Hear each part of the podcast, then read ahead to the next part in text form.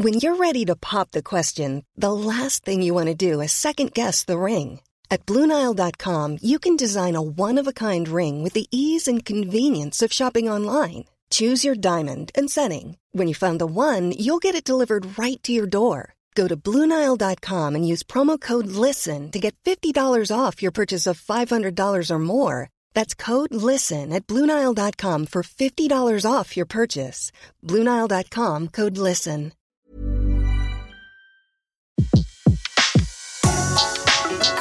Le meilleur de séances radio est maintenant sur We Love Cinéma. Vous écoutez La Grande Séance, l'émission 100% cinéma en live sur Séance Radio. Bonsoir et bienvenue pour cette nouvelle émission, euh, quasiment la dernière de d'été, mais pas tout à fait, on vous le dira à la fin de l'émission. Vous connaissez le rendez-vous, c'est la grande séance, on va parler cinéma, on va avoir des rendez-vous avec euh, nos blogueurs. Ceux qui sont là aujourd'hui, c'est Antoine Julien de Mon Cinématographe, bonjour Antoine. Bonjour Bruno. Et Benjamin Bonnet de In the Mood for Ben, bonjour Benjamin. Bonjour Bruno. Notre invité, j'ai envie de dire que c'est vraiment l'homme du jour parce que son film a bien démarré et son film, alors la première question que je vais lui poser, euh, a eu d'excellentes critiques. Il s'appelle Irréprochable avec Marina Foïs et Jérémy El Kaïm. C'est bien de commencer euh, avec de si bonnes critiques. C'est pre- c'est presque unanime. Ça, ça vous donne déjà la grosse tête un peu? Oh bah oui, sûrement, vraiment. non, mais euh, bah, c'est plutôt une bonne surprise. Effectivement, on a euh, une presse euh, qui nous a bien accompagnés, très bien même. Et, euh, et en plus, euh, les premières séances sont très encourageantes, donc euh, je suis euh, très très fatigué de cette promo, mais du coup très heureux de ce qui a l'air de se passer aujourd'hui. Alors on va parler longuement de ce film Irréprochable avec entre autres Marina Foïs et Jérémy El et la petite Joséphine Japy, c'est ça? Joséphine Japy, Voilà. Violet, ouais. Et Benjamin Biolay, bien sûr, qui joue un, un amant euh, assez redoutable et assez sensuel. Nicolas Balazar, comment fait-on pour communiquer avec nous? Bonsoir à tous. Bon, pour poser vos questions et pour réagir en direct pendant l'émission, c'est sur Twitter Séance Radio avec le hashtag La Grande Séance ou sur notre page Facebook. Alors dans un instant, on va faire les tops et les flops de, de ces 15 derniers jours. Euh, Antoine Cyr, nous l'aurons par téléphone. Et il nous parlera, parlera, écoutez bien, des 100 ans de Olivia de Havilland. Voilà, c'est une vraie légende, euh, une grande dame du cinéma hollywoodien qui a fêté ses 100 ans euh, il y a quelques jours. On parlera du festival euh, du film de La Rochelle. On est en plein, euh, plein boom du festival, qui présente d'ailleurs Irréprochable. J'ai vu ça. Et comme débat, et vous pouvez intervenir bien sûr, c'est l'été est-il une saison de cinéma? Les Américains ont l'habitude de sortir leurs films là, et là il y a toute une flopée de blockbusters, on en parlera parce que c'est autour de la nostalgie, puisqu'on va avoir euh, 32 ans après un nouveau SOS fantôme, on va avoir le retour d'Independence Day, enfin bref, pour ne pas citer Jason Bourne et autres insaisissables ou je ne sais quoi. Donc c'est... Mais nous on est plus timides les Français, alors on essaiera de se poser la question pourquoi. Et puis on va faire un joli blind test sur le foot dans le cinéma. Alors comme il n'y a pas eu tant de tant de films euh, sur le football euh, que ça, ce sera peut-être euh, relativement facile à, deviner. Voilà, ça c'était la fin de l'émission. Dans un instant, on parle des tops et des flops. La Grande Séance, le box-office. Bon, euh, comme Camping 3 est sorti quoi il y a deux semaines, Une c'est- petite semaine, oui. une petite semaine, donc euh, c'est le top. Hein. Il il euh, il comptait euh, à hier soir 1 million 400 000 entrées. Ils en attendent Tout 4 bien. millions, je crois. Ils en attendent 4.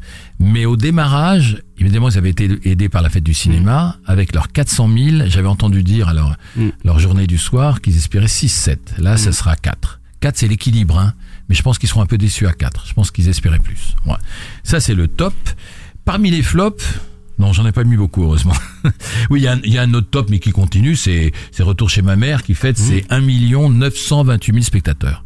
Donc, qui va vers les deux, et peut-être plus si affinité. Voilà Ah, un très film beau succès. voilà un film qui peut continuer cet été Ah oui, à marcher vraiment. tranquillement et fait aller vers les trois. Euh, le flop, quand même, euh, c'est l'idéal de Beck BD. Cinglant, c'est un énorme hein. bide. hein. C'est est un échec énorme. Hein, Antoine, Ouais. il est à il est à 165 000 entrées en deux semaines. Ils attendaient mieux, évidemment, évidemment. Bon, côté américain, euh, on m'a soufflé parce que moi je je, je suis pas très con- conjuring, c'est ça? Que Ouais, un Conjuring. 2, oui. 800 000 entrées. En une semaine. Ouais, ouais, c'est un gros démarrage. C'est un gros même démarrage. ah, parce qu'il y a une, euh, faut juste dire deux mots là-dessus. Il y a une peu une polémique par rapport à la sortie du film, euh, des séances qui ont été Oui. très, très, très Agitées. chahutées, voire Ouais. même violentes. Ouais. Et certains réseaux de distribution n'ont même pas osé le sortir, craignant des dérapages. Il y a eu J'essaie. beaucoup de dérapages. Je sais, il a pas sorti Pour ne pas le citer, en Voilà, effet, voilà. Euh, et ça a été un, ça a été une sortie très mouvementée. Et en même temps, le public est est largement au rendez-vous. Euh, mais ce qui est intéressant, c'est qu'il y a eu d'autres films d'horreur qui sont sortis juste avant et qui n'ont pas eu tous euh, tous ces problèmes. Mais celui-là a eu un tel battage médiatique que les gens se sont euh, transformés Bah, c'est-à-dire- pendant la séance. D'a- D'après ce que j'ai lu, il y avait des gens qui voulaient vraiment euh, souffrir tranquillement et avoir peur tranquillement, et d'autres qui hurlaient à la moindre Ah, ça, image et tout ça, et qui gâchaient le, Le plaisir de- euh, le de plaisir sou- de- le d'avoir plaisir peur. Le plaisir d'avoir masochiste. Il faut pas gâcher ce plaisir. Dans les flops euh, américains, il y en a pas mal. Euh, Love and Friendship qu'on annonçait plutôt fort et qui est à 82 000 entrées seulement. Oui, c'est une petite sortie. Hein. Oh mais quand même, c'est c'est- en deux semaines 80 000 entrées, c'est pas un succès. Hein. Ninja Turtles, ça on me l'a soufflé, parce qu'il paraît que 403, 400, moi j'aurais jamais pu dire que 433 000 entrées pour Ninja Turtles c'est un échec, mais c'est un échec, Oui, on peut le dire, c'est un échec. on peut le dire. Et puis euh, celui-là je l'ai trouvé tout seul, un traître idéal quand même, Ouais. avec notre ami Erwan McGregor. Adaptation de John le Carré, ouais. Ouais, 103 000 entrées en trois semaines. Mm. C'est pas un franc succès. Hein. Non, Il y a des petits films français qui font mieux. Hein. Ouais. Hein? Ouais. Irréprochable à faire mieux. Ouais. On peut juste en, en film français, euh, vous en avez déjà parlé, mais en film français, un échec euh, quand même un peu regrettable, c'est le film de Christophe Baratier.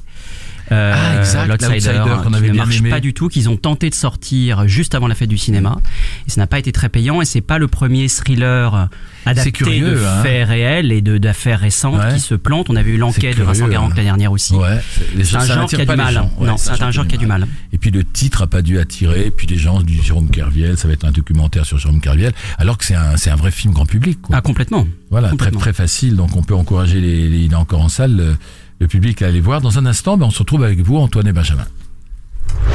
La grande séance, l'actu cinéma des blogueurs. Antoine, vous allez nous parler, Antoine Julien, d'un d'un très joli film. Je sais pas, il doit avoir, moi je dirais à vue de nez qu'il a 40 ans. 51 ans. D'accord. 1965, ça ne rajeunit pas. J'ai plus vieilli qu'il ne me semblait. Les points dans les poches de Marco Bellocchio, c'est la ressortie. Voilà. Oui, alors cette, euh, cette version, c'est le premier film de Marco Bellocchio sorti en 1965 qui a été restauré magnifiquement par la Cinémathèque de Bologne où a eu lieu récemment d'ailleurs un, un grand festival du film restauré. Euh, les points dans les poches, c'est un film qui a marqué à l'époque. Il sort en, il sort en 65, c'est c'est l'histoire d'une euh, on va dire d'un- d'une famille euh, en Italie, hein, l'histoire d'un jeune homme qui est atteint euh, d'épilepsie et qui va euh, briser, voire même foudroyer le carcan familial. J'en dis pas beaucoup plus parce que on découvrira au fur et à mesure ce qu'on appelle foudroyer le carcan familial, mais c'est très violent dans le film. Euh, c'est un, alors c'est vrai qu'à l'époque le film a, été un peu annonciateur de la remise en cause de, l'ordre établi. Alors le film sort en 65, trois, euh, trois ans avant 68, des valeurs familiales et c'est vrai que Bellocchio filme un être euh, qui va euh, peu à peu détruire cette cellule familiale. Et donc il y avait cet aspect de rébellion très fort à l'époque. Bellocchio s'inspirant de son histoire vraie, enfin d'une histoire un peu vraie, de son histoire de son frère jumeau qui s'était suicidé, de son histoire familiale. Et c'est un film qui avait toutes ces valeurs-là à l'époque. Alors on peut le voir aussi aujourd'hui comme un être plus malfaisant, euh, qui veut détruire les êtres euh, qui le gênent. C'est comme ça que ça se passe dans le film.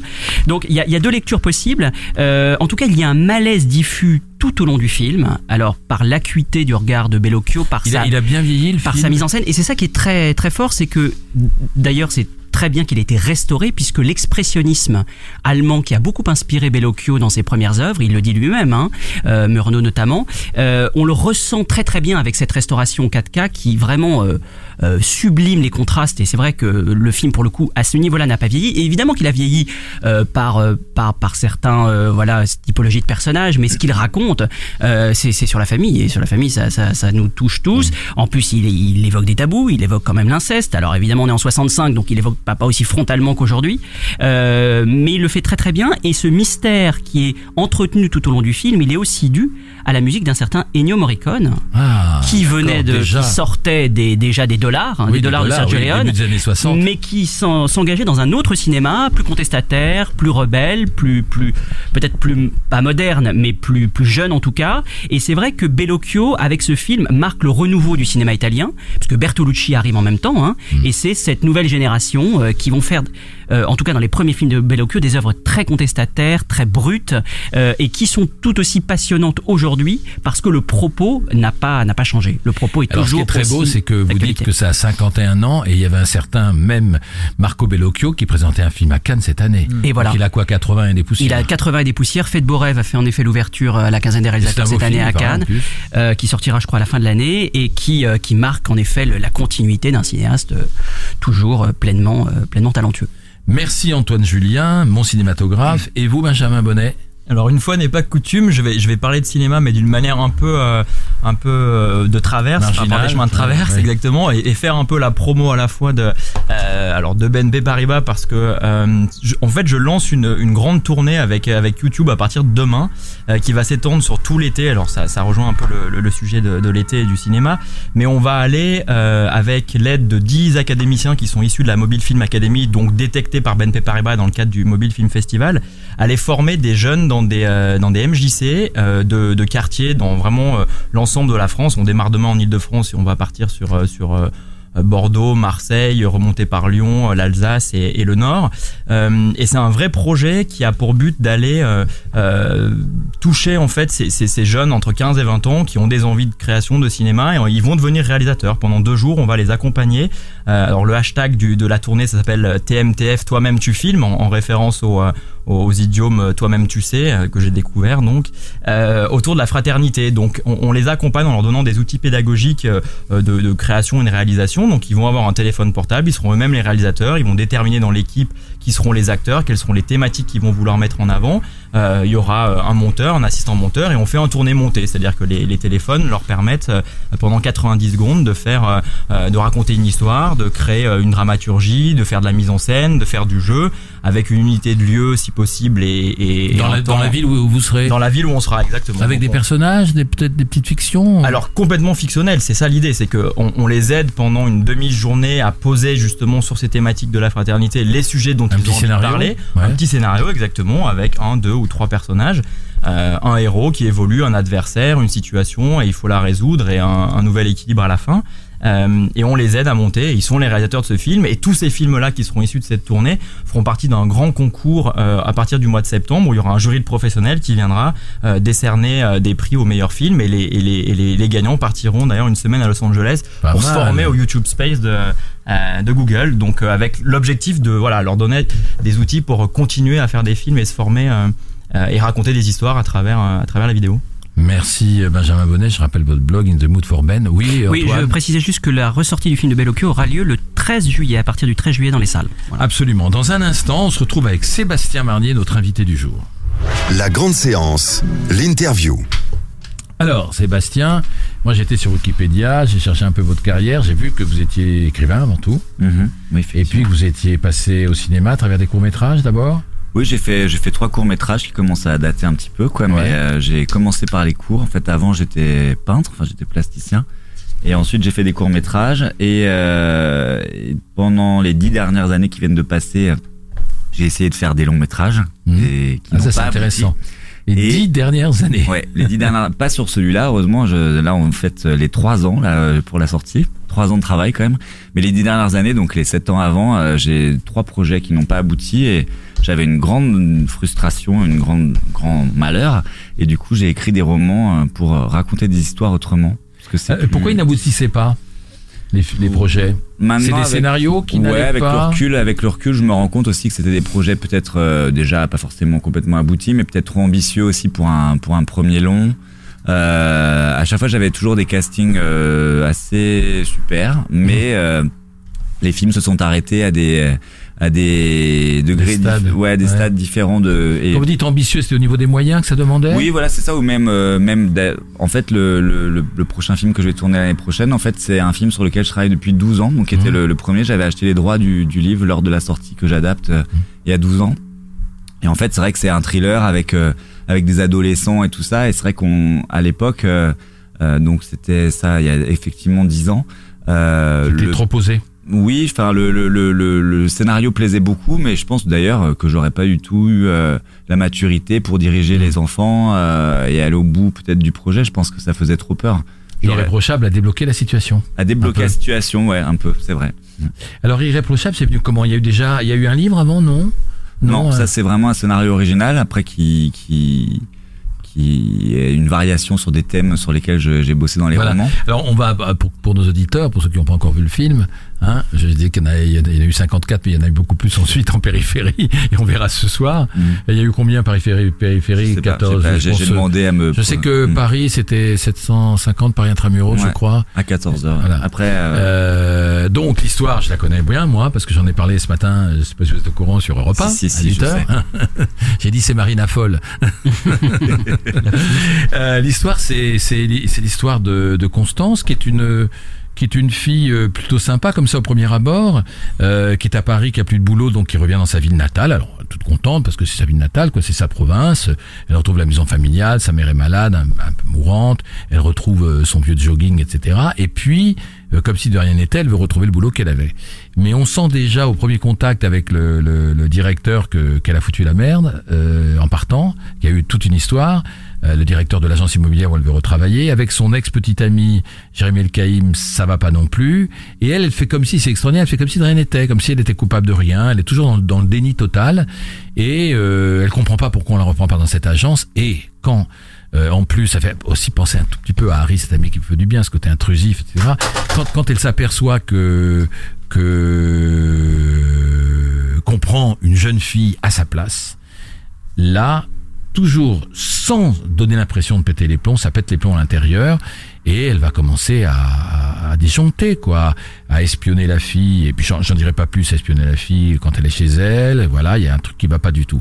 Et ce qui est très intéressant dans votre film, c'est qu'il y a un côté, en tout cas pour moi, il y a un côté thriller euh, comédie noire, euh, il y a du suspense, il y a une tension, on se demande à chaque fois ce qui va arriver. Et puis il y a un côté social parce que à aucun moment, enfin en tout cas pour moi, d'ailleurs je suis pas d'accord avec une critique euh, que j'ai lu, c'est peut-être dans l'IB, je sais pas, qui dit que oui, mais l'enjeu c'est pas assez social, etc. Je trouve que euh, ce qui est intéressant, c'est qu'elle est non, qui, dit qu'elle est pas attachante. Elle est très attachante en fait. Elle est très attachante parce que c'est une victime de la société. Voilà, c'est une victime comme une autre. Euh, elle est paumée euh, et au, au lieu de, de, de, se, de se plaindre en victime, elle continue à se battre à sa manière. Mais sa façon de se battre, c'est c'est pas dans les, c'est pas dans, dans le cadre d'une vie sociale. Mais en fait, elle veut pas admettre qu'elle est paumée. Donc, mais ça, ça existe et je pense que ce qu'on appelle une sociopathe aujourd'hui. Ça fait penser au type de Nightcall, là, qui est un vrai sociopathe mm. aussi. Voilà, il y a pas mal de sociopathes. Mm. Et donc vous, alors voilà, j'ai bien raconté l'histoire. Ouais, c'est vrai. Vous, vous, euh, les sociopathes vous intéressent. bah oui, parce que c'est exactement euh, ce que vous résumiez à l'instant, c'est-à-dire que ce genre de monstre-là raconte euh, complètement la société dans laquelle on est quoi donc c'est ce genre de sociopathe qu'on pourrait aussi appeler beaucoup enfin qui est très un terme à la mode en ce moment de pervers narcissique ouais, pervers défini comme euh, les monstres de, de l'époque quoi. Donc c'est vrai que je crois que chaque époque euh, fabrique euh, des monstres différents.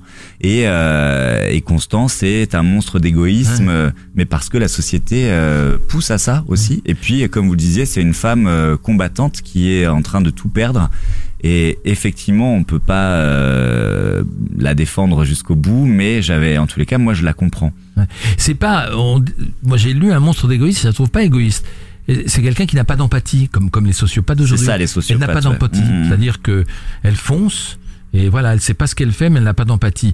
Et tout en étant, et vous l'avez dessiné comme ça, complètement normal, puisque elle a une relation torride avec euh, au passage avec Benjamin Biolay mhm. euh, qu'elle a rencontré par hasard. Donc on sent que c'est elle fait du sport tout le temps avec son petit jogging là. On sent que c'est une fille euh, qui pourrait être totalement équilibrée mais qui va disjoncter. Vous voyez, on en a pas on n'a pas trop spoilé là. Euh, alors ce, ce projet pourquoi il a il a pu s'accrocher que les autres? Qu'est-ce qui s'est passé? Bah, déjà, je, je, crois que c'est aussi la quête euh, des jeunes réalisateurs, c'est quand même de trouver euh, la production aussi. Mm. Donc, euh, en l'occurrence, moi, ma productrice Caroline Montmarchand pour Avenue B, en fait, je pense que j'ai mis 10 ans à la trouver. Donc, c'est c'est d'un seul coup pourquoi une adéquation. Vous l'avez convaincu j'ai convaincu en fait j'avais Marina déjà en fait parce que bref, ah vous avez eu Marina avant en fait c'est Marina qui m'a présenté qui m'a présenté la productrice puisqu'ils venaient de faire ensemble la ritournelle de Fitoussi et, euh, et, du coup, on déjeunait ensemble et Caroline était euh, là dans le même resto que nous et Caroline, euh, Marina est allée la voir. Voilà, on, parce que j'avais un autre producteur que j'ai abandonné en cours de route et Et voilà, et Caroline, euh, comme quoi ça peut arriver de temps en temps dans ce métier qui est quand même très dur. Euh, je lui ai déposé le scénario euh, l'après-midi. Elle voulait m'appeler le soir même, mais elle s'est dit euh, non, je vais quand même pas l'appeler parce que ça fait vraiment la productrice hystérique, et donc m'a appelé dès le lendemain matin pour me dire qu'elle voulait le faire. Donc ça, c'était quand même une belle histoire.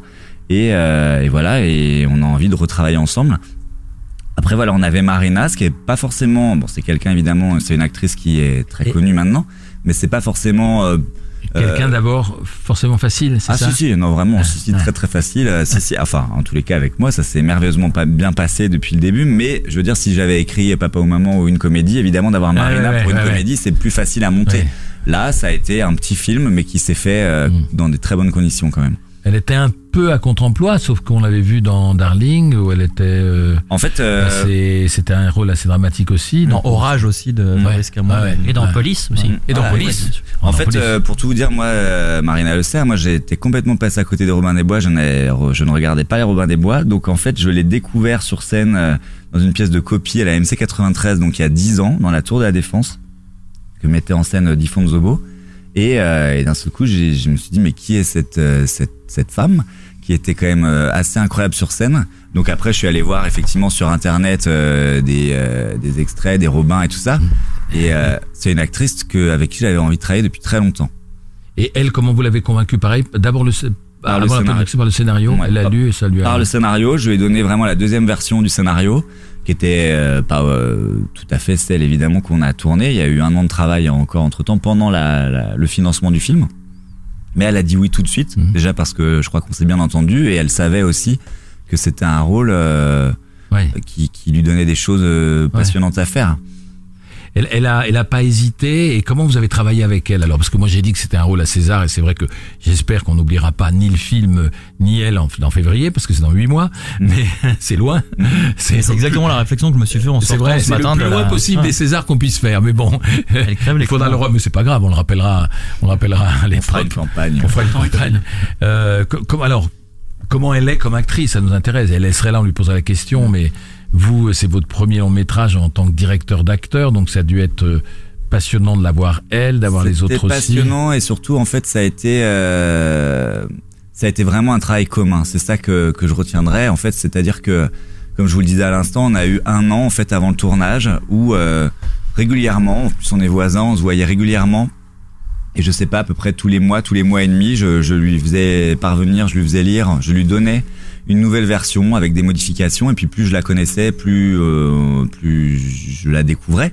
Donc euh, du coup, des choses Vous qui avez étaient des plus- adapté le scénario un peu à, beaucoup de beau- forcément à elle, ouais. sur- en fait c'est surtout les, et puis ce qui était incroyable pour moi c'était que tous les mois tous les mois et demi elle, elle me jouait moi des scènes donc je voyais aussi ce qui fonctionnait Ouais. j'avais des retours en direct c'est comme Ah si on faisait ouais. des lectures régulièrement et, euh, et parce qu'il fallait moi ce qui m'intéressait vraiment avec Marina sur ce personnage c'était comment on déconstruisait comment on allait le déconstruire et comment on allait lui donner plein de facettes ce qui est intéressant avec Marina c'est que c'est un petit bout de femme qui est extrêmement puissante euh, et qui a une rage, une force en elle, de la tragédie aussi, et évidemment un sens du rythme de la comédie euh, qui est génial.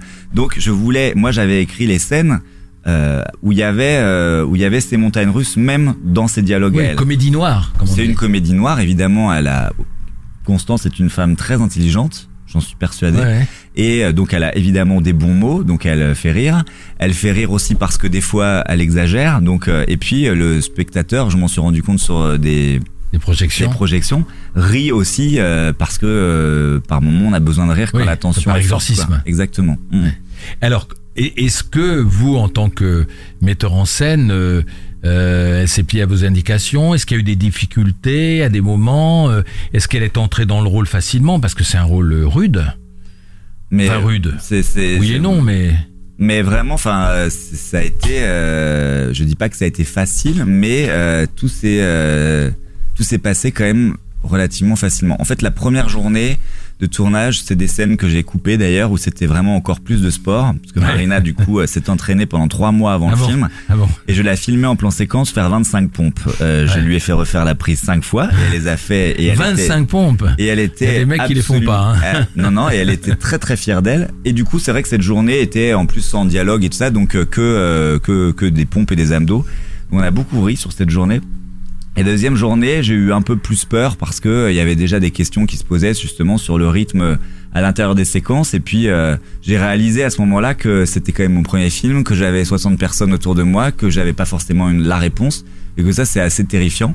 Donc j'ai eu moi trois jours à peu près d'adaptation aussi, euh, mais juste d'être euh, le chef d'orchestre au milieu en fait. Mais Marina en fait, euh, ça a été euh, vraiment euh, facile et comme on, du coup à partir du quatrième jour vraiment, on avait trouvé tous les deux la manière euh, De guider se le mouvoir, personnage, de ouais. comment, de qui était vraiment ce personnage. Après, euh, du coup, au bout de trois, quatre prises à chaque fois, c'était fait. Donc du coup, on pouvait, on avait quand même un peu de temps aussi pour chercher d'autres choses. Et donc ça, ça a été, c'était très épuisant pour Marina parce que le rôle est très physique. Que j'avais que 32 jours de tournage, donc c'était des journées euh, très ah oui, intenses court, très de court, tournage, ouais, très ouais. court. Et d'ailleurs, c'était drôle parce qu'elle me disait, euh, euh, je voyais que euh, vraiment, elle n'allait même plus à partir de la deuxième semaine, elle, a déjà, elle allait déjà plus euh, aux loges parce qu'elle trouvait ça trop loin tellement elle était fatiguée. Et du coup, elle dormait sur le plateau et elle me disait, mais tu te rends pas compte sur Papa ou Maman, des fois il y a 4 heures euh, de mise en place d'éclairage que nous on en avait, on avait 10 minutes quoi. Donc du coup, c'était ouais très intense. Et je pense que c'est aussi tout ça qui, qui, qui a créé aussi une entente de l'équipe formidable. Antoine Julien Est-ce que vous trouvez que le métier d'agent immobilier est un bon métier de cinéma? Parce que euh, il y a plusieurs films. Dans le film, c'est plus qu'une toile de fond, il Mm. me semble. Euh, ça lui permet même d'être particulièrement intrusive, notamment auprès de cette jeune femme. Est-ce que c'est un voilà Est-ce que pour vous c'était un métier comme un autre, ou est-ce qu'il avait une valeur, euh, on va dire pas un métier comme un cinématographique autre. euh, je pense qu'effectivement, cinématographiquement, euh, de pouvoir visiter plusieurs appartements, en plus là, évidemment, Constance se rêve être une grande bourgeoise, donc on visite que des appartements merveilleux que nous-mêmes, quand on faisait des repérages, on était fascinés de les découvrir. Euh, non, mais je pense que là, le, le, le, le, ce métier, en l'occurrence, raconte quelque chose du personnage, parce que c'est quand même quelqu'un qui, on le découvre dès le début du film, c'est pas une spoiler rien du tout, elle n'a plus de toit. Mm. Donc c'est quelqu'un qui est obligé de revenir vivre chez sa mère, donc la question du logement, dans sa précarité évidemment, elle est, euh, elle est, euh, elle est, euh, elle est passionnante. Et surtout, moi je connaissais quelqu'un qui était agent immobilier et qui dormait vraiment dans les appartements. En fait, euh, je crois que c'est assez répandu, mais pas forcément pour la nuit et tout ça, mais d'aller faire des siestes. Et euh, parce que voilà, quand on a plein de clés, c'est très pratique quoi. Donc il y a quelque chose forcément de cinématographique et qui raconte quelque chose du personnage. Alors une dernière question, ou une avant-dernière. Il y a un avant et après la réalisation d'un premier film. Qu'est-ce Qu'est-ce que vous ne saviez pas et que vous avez découvert en, en faisant ce premier long métrage? Est-ce qu'il y a des choses qui vous ont surpris dans ce travail ou, ou tout ce que vous avez fait au cours de ces 32 jours, vous y attendiez? Sur le tournage en tant que tel, euh, je m'y attendais pas parce que, euh, en tous les cas, moi j'ai j'ai tout fait pour que ça se passe bien. Parce que je voulais surtout pas que ce plaisir que j'attendais depuis des années soit gâché par euh, quelconque conflit, euh, conflit euh, entre des gens de l'équipe ou avec les acteurs. Donc moi j'ai j'ai pris soin vraiment à ce qu'il y ait une bonne ambiance. On était en plus euh, au soleil. Enfin vraiment on a eu un temps merveilleux. Ça ça participe où aussi. On a tourné à La Rochelle. à La fait. Rochelle. Ah oui. Et euh, voilà, moi je voulais pas que ça soit gâché ce truc-là, donc en fait j'ai pas eu euh, de mauvaises surprises euh, sur le tournage. Euh, Qu'est-ce que vous avez appris alors? J'ai appris que je savais le faire. Donc Ah, ça c'est déjà c'était quand même important. C'est positif. non mais en fait sur le tournage je ne retiens plutôt que du positif. Après je vous cache pas que la post prod ça c'est très très long. Je Ça, ça va être ma question. Voilà, le, le ton de post-prod, euh, post-prod. le montage notamment. euh, En tout, euh, là, j'ai j'ai fini de tourner le 17 juillet. Je suis rentré. Le montage avait commencé pendant le tournage. Euh, j'ai fait quand même un break de trois semaines parce que on était tous euh, rétamés. Et en fait, j'ai repris euh, le montage du coup euh, mi-août de l'année dernière. Et là, le film sort aujourd'hui. Enfin, il y a eu que deux mois après après la fin de la post prod. Donc la post prod a duré dix mois et j'ai passé. Et pourquoi c'est aussi long? Mais parce que euh, c'est énormément de travail en fait quoi. Euh, Déjà le où le film montage. fait. Oui. Le montage, euh, dure trois mois euh, avec euh, des moments. En fait, avant de partir en vacances, donc euh, la monteuse avait fait un ours qu'on appelle, donc c'est-à-dire vraiment euh, le gros du film avec toutes les séquences mis bout à bout, mises bout Ça à bout. combien de temps? 3h07. Wow. Donc là, d'un seul coup, mais ce qu'on voyait dans les images, je savais que l'image de Laurent Brunet, euh, mon chef opérateur, on était très rassurés en fait. Je savais que la difficulté, avant de partir faire cette pause, la difficulté serait de réduire le film, donc c'est-à-dire de couper, qu'il allait falloir sabrer la moitié du film. Donc Ouais. euh, Il fait c'était combien? bah là, il fait 1h40? 1h43, Ouais, donc euh, presque la moitié. Mais j'ai eu du coup ce, ce moment de pause pour réfléchir à ce qui avait de l'importance Ouais. et tout ça. La- La contraction. Bah en fait c'est vrai qu'un film, moi on m'avait dit ça, mais je crois vraiment que c'est la définition euh, que je retiens. C'est un film, c'est vraiment ce qui reste. Et euh, donc après tout ce qu'on a coupé et puis la collaboration aussi de tous les intervenants qui viennent euh, au fil du au fil de la post prod, je ne savais pas en tournant ni pendant le montage euh, que les musiciens avec lesquels j'ai bossé, les zombies zombies, allaient faire la musique qui donne euh, une partition, je crois, très forte au film. Euh, tout ça, c'est un work in progress. Et moi, j'ai vraiment voulu faire du cinéma pour vivre des passions collectives comme ça. quoi. C'est quand même le seul art avec le, théâtre aussi, mais j'ai toujours été fasciné par l'image, mais où chacun pouvait amener euh, son talent. Euh, et ça, je crois que j'ai été plutôt gâté en fait. Mais après, ouais, c'est très très long et, euh, on sort un peu rétamé de ça et en même temps. euh, Vous, vous restez avec nous pour, pour ce film irréprochable qui sort aujourd'hui. Justement, on écoute un extrait de la BO. Une petite pause musicale, théoriquement, avec un extrait de Zombie Zombie.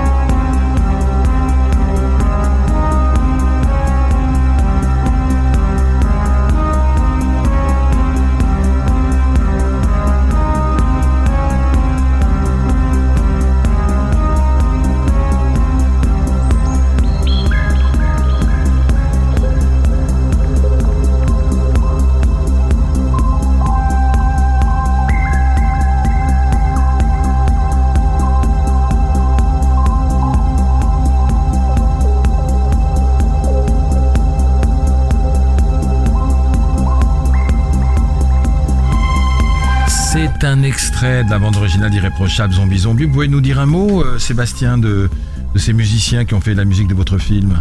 Parce que la musique sort aujourd'hui. La musique sort aujourd'hui ouais sur iTunes et donc euh, j'avais envie de le dire parce que Bah ils ouais. sont vraiment euh, ils sont assez incroyables ces gars. Donc c'est Étienne Jomet, euh, Jérôme Lorichon et Cosmic Neyman euh, qui sont trois gars qui font de la musique euh, électronique très inspirée euh, de euh, à la base euh, des films d'horreur Oui, notamment sent, de on Carpenter ou On sent Argento. l'exorciste. Tout à fait. Et ils ont fait un EP de de de, de reprises de Carpenter qui est vraiment formidable. Ah ouais, super.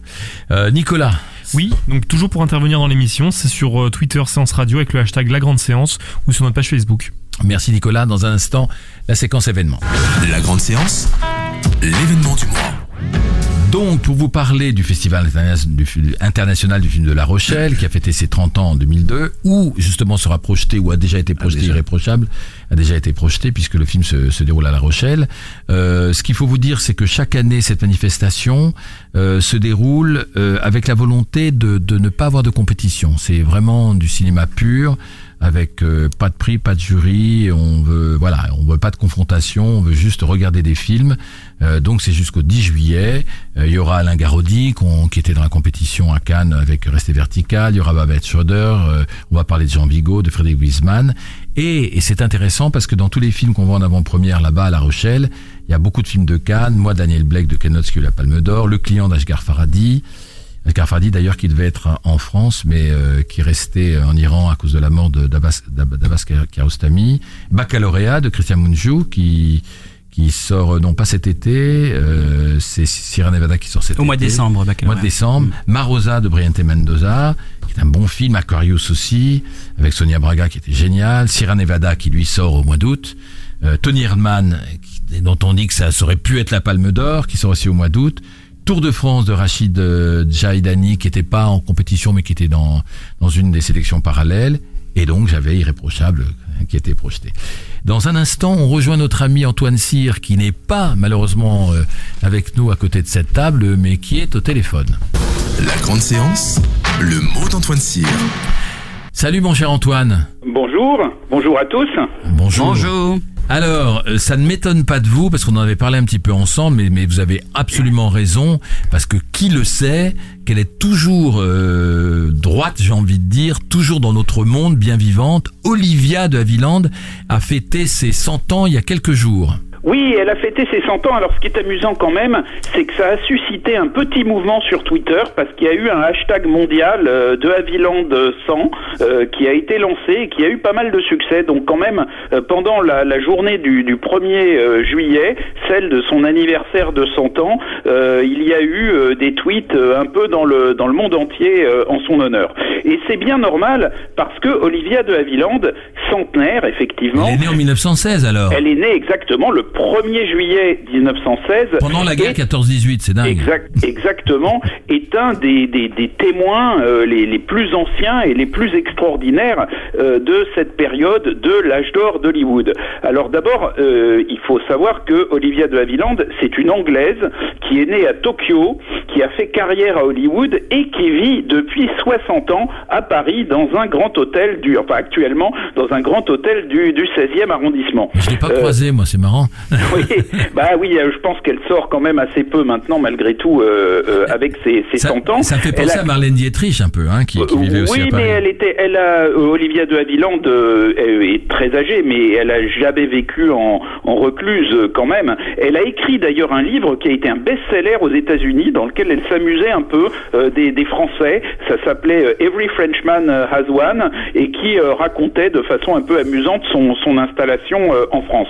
Et puis il y a quelques années, elle a été célébrée par l'Académie des Césars quand même. Elle a eu sa, standing ovation. Elle devait avoir à l'époque déjà 92 ou, ou 93 ans, mais évidemment maintenant 100 ans, c'est un âge très avancé. On lui souhaite naturellement longue vie. Alors, je vous ai dit que, Olivia de Havilland avait appartenu à, plusieurs euh, pays, puisqu'elle est, elle est née à Tokyo, qu'elle qu'elle a fait carrière à Hollywood, mais c'est quand même toujours resté une anglaise, et je pense qu'une grande partie de sa carrière hollywoodienne s'explique justement par son maintien et sa force de caractère, son, fighting spirit, euh, qui sont euh, très anglaises, très anglais.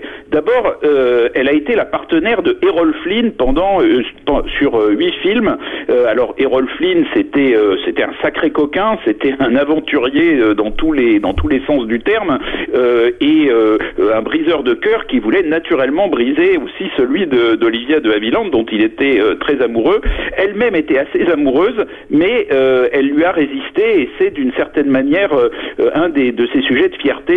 Pourtant, Errol Flynn a tout fait. Il lui a fait des déclarations. Il s'est mis à genoux devant elle. Il lui a mis pendant qu'elle était dans son vestiaire des, serpents morts dans ses sous-vêtements. Enfin, il a tout, il a, vraiment tout essayé, mais elle n'a, elle n'a pas craqué. Elle, elle, a fait autre chose, c'est qu'elle a résisté à Jack Warner. Alors Jack Warner, c'était l'un des plus grands patrons de, studios des États-Unis et il, euh, imposait des conditions euh, extrêmement dures euh, aux, acteurs qui quelquefois étaient à la limite de l'esclavage. Et lorsqu'Olivia de Havilland a tourné dans Autant en emporte le vent que dans pour un autre studio, parce qu'il faut pas oublier quel est le, le second rôle de, de Autant en emporte le vent, euh, elle joue la, la, fragile cousine Mélanie. Donc lorsqu'elle a tourné ce film pour Selznick et la MGM, elle s'est rendue compte que les rôles que lui donnait la Warner n'étaient pas forcément les bons, et elle a voulu se libérer dès que son contrat avec la Warner s'est terminé. Or la Warner a essayé de trouver des prétextes pour la, la garder, et là Olivia de Havilland a attaqué la Warner. Et il faut imaginer ce qu'est cette petite anglaise de 26 ans qui s'attaque au plus gros studio américain. À l'époque, la Warner, c'est, mettons, la puissance de Facebook aujourd'hui. Il faut imaginer euh, ce que représente cette, euh, cette petite anglaise de, de 26 ans euh, qui s'attaque donc à, la Warner pour arriver à se libérer de son contrat et qui va, chose extraordinaire, obtenir gain de cause parce que son avocat lui dit écoute, ils vont essayer de te faire craquer, vont essayer de te faire passer pour une enfant gâtée devant le tribunal et toi, garde ton calme, explique calmement ton affaire, explique calmement pourquoi tu penses que tu as raison et euh, finalement, elle va réussir à, à obtenir gain de cause et ce procès va jouer un rôle absolument essentiel dans la modification du rapport de force à Hollywood entre les acteurs euh, et les, les, studios. Et donc, d'une certaine manière, aujourd'hui, Olivia de Havilland est considérée comme une sainte patronne euh, par euh, les acteurs d'Hollywood. Et donc, lorsqu'elle va se libérer de, de, ce contrat avec la Warner, elle va gagner sa liberté artistique. Et là, elle va jouer des rôles euh, extraordinaires. Il faut savoir notamment qu'à l'époque, Hollywood est très marqué par la psychanalyse. Elle va jouer deux dans deux films très importants dans le, qui, qui sont pionniers en matière d'utilisation de la psychanalyse pour écrire des, des, scénarios de films. Il y en a un qui date de 46 qui s'appelle La double énigme, qui est un film noir extraordinaire où elle joue deux jumelles. Alors il y en a une qui est très bonne euh, dans le sens très gentil et une qui est très méchante, mais pourtant le, le, fil qui les sépare est extrêmement faible et la performance euh, d'actrice de Olivia de Havilland pour euh, pour passer en permanence des, des, frontières qui sont finalement des frontières presque impalpables euh, est d'une subtilité euh, extraordinaire. Elle joue un autre film sur la schizophrénie euh, qui s'appelle la, la, fosse au serpent et puis elle va jouer dans un grand film de William Wyler qui s'appelle L'héritière où elle joue une femme à la fois euh, maltraitée par un coureur de dot que joue Montgomery Clift euh, et puis par son père qui, qui, la méprise et elle-même va finalement dominer ces, ces deux hommes qui pensaient qu'elle serait le, leur jouet. Et finalement, Olivia de Havilland, elle a fait ça toute sa vie. C'était quand elle est arrivée à Hollywood, c'était une petite porcelaine fragile, et en fait, on s'est rendu compte que c'était une femme au caractère très fort. Merci Antoine, mais euh, j'ai je, envie vraiment de vous poser la question parce que euh, ces reines d'Hollywood, vous en faites un livre bientôt, vous? Ah oui, alors le livre, euh, ça fait cinq ans que, que j'y travaille, ouais. euh, parce que c'est un livre de, figurez-vous, de 1250, 1250 pages, mais rassurez-vous, il est, il, est, il est fait pour être très distrayant. Il y a des photos. Et, et, il, y a, il y a des photos, mais il y a surtout du texte quand même, mais il y a à peu près 300 photos, mais surtout, euh, c'est la, la première histoire, parce que ça n'a jamais été écrit, la première histoire euh, détaillée des actrices d'Hollywood euh, de l'âge d'or. Donc évidemment, il y a les plus connues, il y a Garbo, Monroe, Ava Gardner, il y a Olivia de Havilland bien entendu, il y en a d'autres qui sont moins connus mais dont les films sont souvent très bons. Et en fait on se rend compte qu'il est tout à fait possible de raconter l'histoire d'Hollywood par les femmes parce qu'à l'époque les studios étaient extrêmement puissants, ils étaient dirigés par des hommes.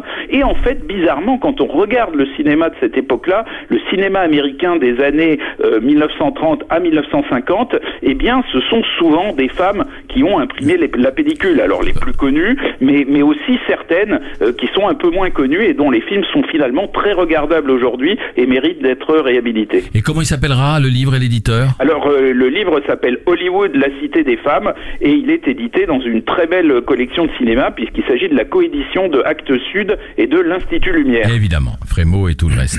Merci beaucoup mon cher ami Antoine. Dans Merci. un instant, on se retrouve avec euh, la question et le débat. La grande séance, le débat. Donc le titre il est tout simple et Sébastien peut participer euh, à cette discussion. L'été est-elle une vraie saison de cinéma? Alors pour les auditeurs qui nous écoutent, il faut préciser tout simplement que pour les Américains, euh, c'est pour ça que nous on a très vite, puisque maintenant là il y a une concordance des sorties un peu américaines et européennes. Euh, pour les Américains, l'été est une saison très importante et comme je disais tout à l'heure, on va voir débouler euh, des, des Independence Day, Résurgence, etc. Il y a un Tarzan qui arrive, il y a des blockbusters, il y a pas mal de suites. Il y a Star Trek, je crois que c'est le 13e du nom. Euh, bref, alors que pour les Français, nous, euh, on a peur de l'été. On a peur de l'été, sauf euh, notre ami Sébastien Marnier, parce qu'on est au début de l'été, et son film démarre bien, donc on peut le dire, irréprochable. Euh, donc voilà, j'ai envie de poser la question à tous les trois. Euh, Antoine, est-ce que vous en pensez Vous pensez que vous, vous pensez que c'est possible que des films français marchent l'été? Parce que il y a deux choses. Là, je, je, vois que cet été, il y a très peu de films européens et français qui sortent, comme si les distributeurs avaient peur. Bah, le, Euh, le distributeur de, de- de Sébastien, en l'occurrence Alexandre Malegui de, de chez Memento, aime beaucoup en fait sortir des, des, des films l'été. On pense à Winter Sleep, qui était un film qui durait 3 Ouais. heures, je ne sais plus combien, qui est sorti plus. tout le mois d'août et qui avait fait un vrai pari et qui était gagnant. Donc euh, Parce qu'il les soutient Euh, les films à fond, à fond la caisse. Donc peut-être qu'une des vraies, euh, une des vraies questions à se poser, c'est euh, malgré le, le fait que peut-être l'été, alors qu'il n'a pas vraiment démarré en plus encore chez nous, mais euh, si on parle du facteur temps, euh, et, et clairement sur le- la capacité du distributeur à porter ses films malgré euh, a priori des. euh, Parce que là, l'impression qu'on a, c'est que les Américains sortent des films pour l'été. On a l'impression que tout ce qui est blockbuster, c'est bien, c'est on est à la plage, on est en vacances, on a envie de voir plutôt Camping 3 côté français et puis des gros blockbusters américains. Et du coup, les films français qui ont un profil parfois un peu plus fragile, euh, irréprochable, c'est pas le cas parce qu'en même temps, c'est un film grand public, c'est comme un polar, mais des films on va dire, qui ont un profil parfois plus fragile, bah, euh, on n'ose pas. On a peur qu'ils soient noyés dans la, dans le beau temps, etc. Qu'est-ce que vous en pensez Bah, il y a eu des, oui, il y a Des eu des exemples malheureux, des tentatives ratées aussi de sortir des films, hein. euh, Moi, j'ai des- fait d'étés beaucoup de très papiers, très euh, très sanglants pour les films, malheureusement pour eux, parfois heureusement, parfois malheureusement. Enfin, on va pas dire heureusement parce qu'aucun film ne le mérite, mais en tout cas, il y a, il y a eu des, des tentatives vraiment audacieuses, mais qui n'ont pas été très payantes. Enfin, moi, de manière générale, je m'inquiète un petit peu du box-office depuis un certain temps. Donc, euh, quand je vois euh, un film, on peut le dire presque d'été, le film de Michael Dudok de Witt, La Tortue Rouge, euh, qui est sorti fin juin et qui fait un score tout à fait en deçà de ce qui, de des milliers, des centaines de milliers de spectateurs qui devraient faire, par exemple. Ouais. Je me dis que c'est un peu normal que les distributeurs de plus en plus prennent malheureusement euh, de moins en moins de risques. Alors, on peut en citer quelques-uns quand même. Il y en a notamment le film de Joachim Lafosse qui sort en plein été, Oui. euh, voilà, qui est, un, qui est drame Mais- mais- psychologique. Mais, euh. on se posait la question avec Sébastien. Enfin, moi, je me posais la question en tout cas. Pourquoi sortir ce film qui a été bien accueilli à Cannes et que tout le monde attend un peu, avec Bernice Bejo et Cédric Kahn, qui se, qui se veut acteur là et qui est toujours un très bon acteur d'ailleurs. Euh, pourquoi le sortir le 10 août Bah, euh, Peut-être que Sébastien va nous, va nous confirmer cette stratégie de distribution via Memento. euh, Et Memento a tout- souvent fait ça et c'est assez payant. C'est-à-dire de sortir plutôt en, en, en début ou milieu d'été pour profiter encore un peu plus des écrans. Alors qu'il y a un embouteillage généralement en septembre et on sait que souvent la fréquentation s'effondre en septembre. Donc c'est une stratégie, en tout cas chez Memento, Winter Sleep ou d'autres, qui a été assez payante. J'espère pour votre film ce sera aussi le cas. Je sais pas qui sort euh, le le- l'économie du couple, mais je pense que je pense qu'effectivement il y a eu de, des tas d'exemples de films vraiment mais euh, envoyés euh, mais au sacrifice, Mmh. ça Au c'est évident quoi. Mmh. Mais là en l'occurrence pour ce film-là, je pense que c'est euh, faudra voir ce qui sort aussi euh, la même semaine, mais je pense que c'est quand même des films qui bénéficient, je crois comme le mien qui était une vraie stratégie parce que on, on parle de ça quand même quoi. On sait que moi, en face euh, de mon film aujourd'hui, la concurrence, on va dire, française était aussi euh, peut-être moindre. Euh, et que du coup, le pari, euh, effectivement, de Malégui et de Memento, c'est euh, de rester tout l'été. Mais moi, je le vois euh, avec euh, les romans, comme je l'ai vécu avant. En fait, la rentrée littéraire, c'est pareil. C'est c'est c'est terrible. C'est-à-dire que c'est meurtrier, c'est-à-dire que tout le monde a envie de sortir à la rentrée littéraire, sauf qu'il y a 600 bouquins qui sortent, quoi. Donc pour sortir, il y en a une vingtaine qui vont sortir du lot, que le reste ça va être terrible, et que du coup les contre-programmations justement même en littérature, c'est la même chose, c'est-à-dire que un effet quand, on levier. y- quand, quand vraiment le, quand le, le bouquin ou le film est véritablement accompagné, ça peut être payant.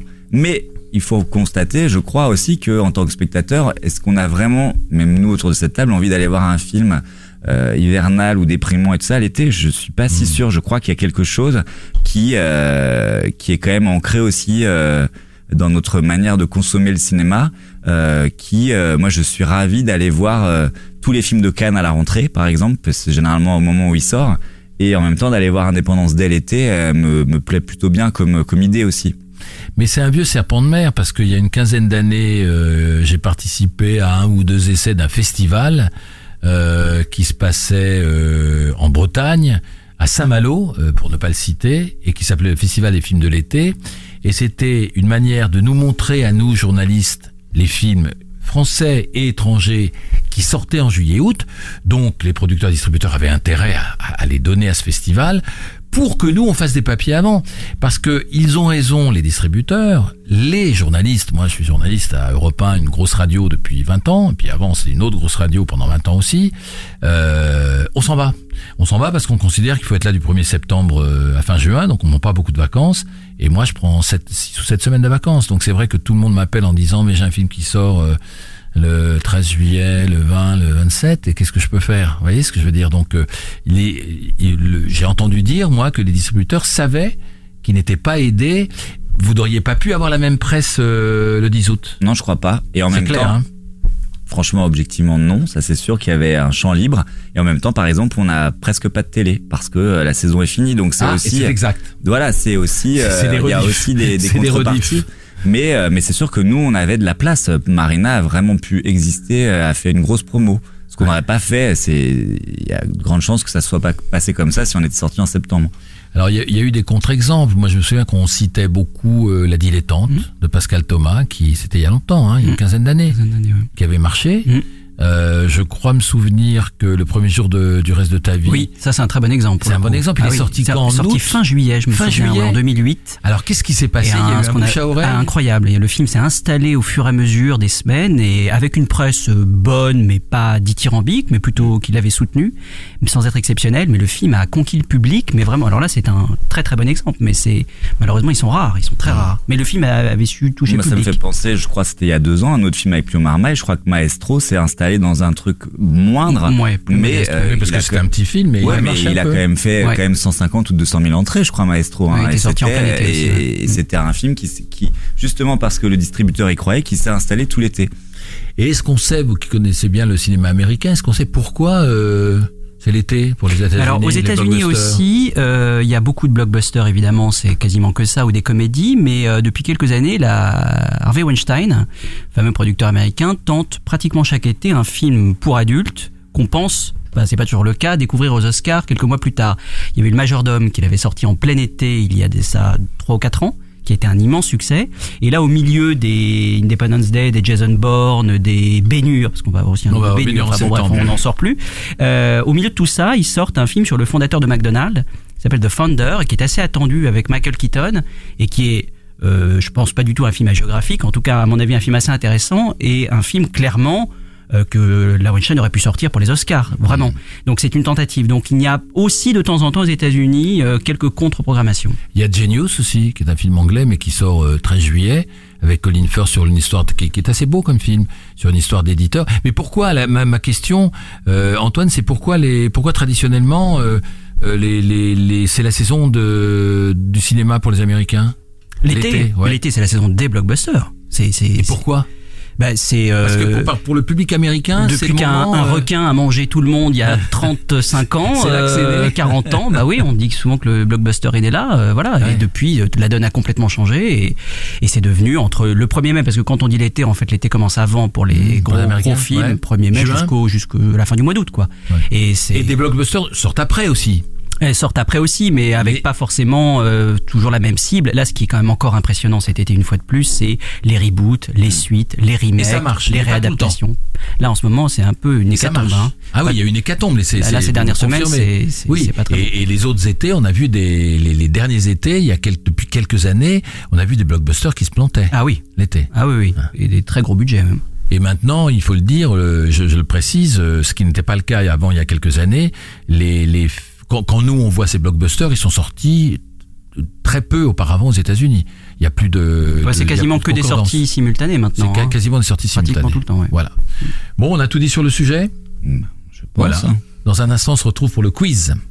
Jouez avec la grande séance. Tout de suite, le blind test dans votre émission 100% cinéma.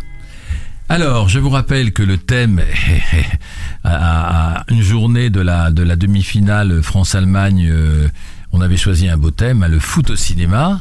D'accord Donc euh, concentrez-vous bien. C'est à la fois facile et difficile. Euh, facile parce qu'il n'y a pas tant de de, main- de, de, de, de films sur. euh, Puis il y a- mais il y a peut-être quelques. Je regarde, il y a peut-être quelques documentaires. Donc on va voir ce que ça va donner. On y va pour le premier. Cool, Danny. Classe.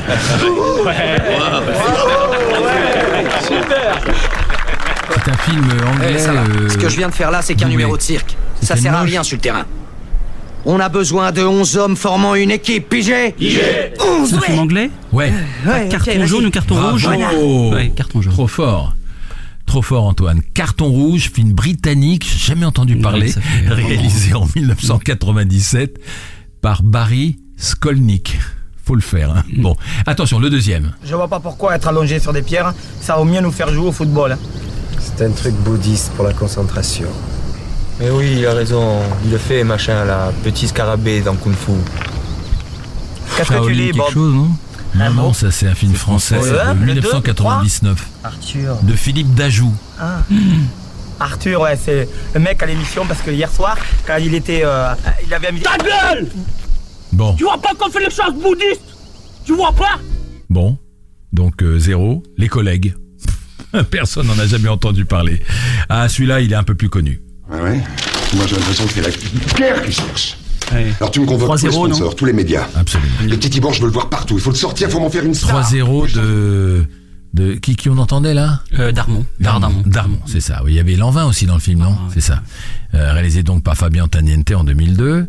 Euh, 4, c'est pas un film français. Touche sa balle. C'est pas de le dire. Là comme Beckham. C'est vous qui lui avez appris ça? Non. C'est Dieu Non, C'est un qui truc l'a appris. incroyablement pas connu, d'après moi. C'est Gaulle, la naissance d'un prodige. Ça vous dit quelque chose? Pas du tout. Réalisé par Dan- Danny Cannon en 2006. Bon, on continue. Euh, le 5. Et moi Pourquoi je m'entraîne pas? Toi, tu as des jambes puissantes, seulement tu ne les maîtrises pas. Tu tapes comme une brute dans le ballon. Si tu touches un avion, tu paieras pour les dégâts. Ah, J'ai pas d'argent. Ah ben voilà. Hong Kong. Stephen Shaw. Shaolin Soccer? Ah, absolument. Je préférais que ce soit vous qui le disiez et que vous prononcez mieux.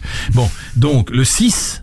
Allez, on y va doucement On force pas C'est une remise en jambe C'était un flop. Allez-y doucement Du souffle Réalisé par un mec qui réalisait pas du tout ce genre de film d'habitude. Ouais. Ah oui, euh, Olivier Dahan, non Ouais, Les ouais, Seigneurs ouais. Les Seigneurs, voilà, avec, avec Garcia. Les Seigneurs, Olivier Dahan 2012, qui, n'était pas terrible, hein, qui n'avait pas bien marché.